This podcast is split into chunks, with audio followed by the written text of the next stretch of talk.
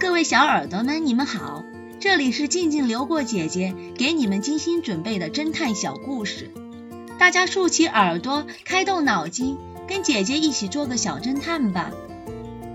小侦探系列一百八十二，是谁偷走了名画？安德烈美术馆的名画《向日葵》被盗了，接到报警电话。X 神探驾车飞速地赶到了出事的现场。向日葵这幅名画的大小约明信片的两倍大，只剩画框，上面没有任何指纹，而画框上有两只苍蝇停留，这引起了 X 神探的注意。于是他一一询问美术馆的管理人员关于案发前的情况。和我说说到底发生了什么？管理员麦克说：“昨天晚上，我将向日葵这幅画摆好之后，我们四个管理员便在一起喝红茶。喝过红茶以后，就回家了。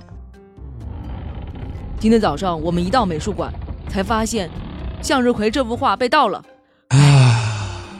X 神探问：“昨天晚上是谁最后走的？”管理员 Tom 说。是我和 Jake。Jake 说：“可是要回去时，James 东西好像忘了带，他又回来了。”James 说：“哦，我发现我忘了带走手帕，我就回来拿了。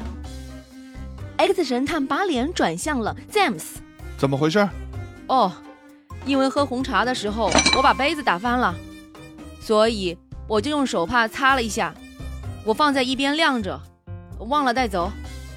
那到底谁是小偷呢？X 神探经过分析，终于查了出来，就是这四个管理员中的其中一人偷走了这幅名画。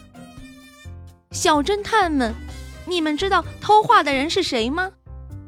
下集告诉你们答案哦。手表是谁的？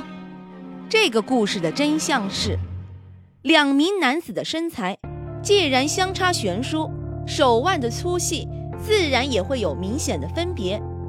只要仔细观察一下表带上的洞孔痕迹，便会清楚的知道手表的主人是谁了。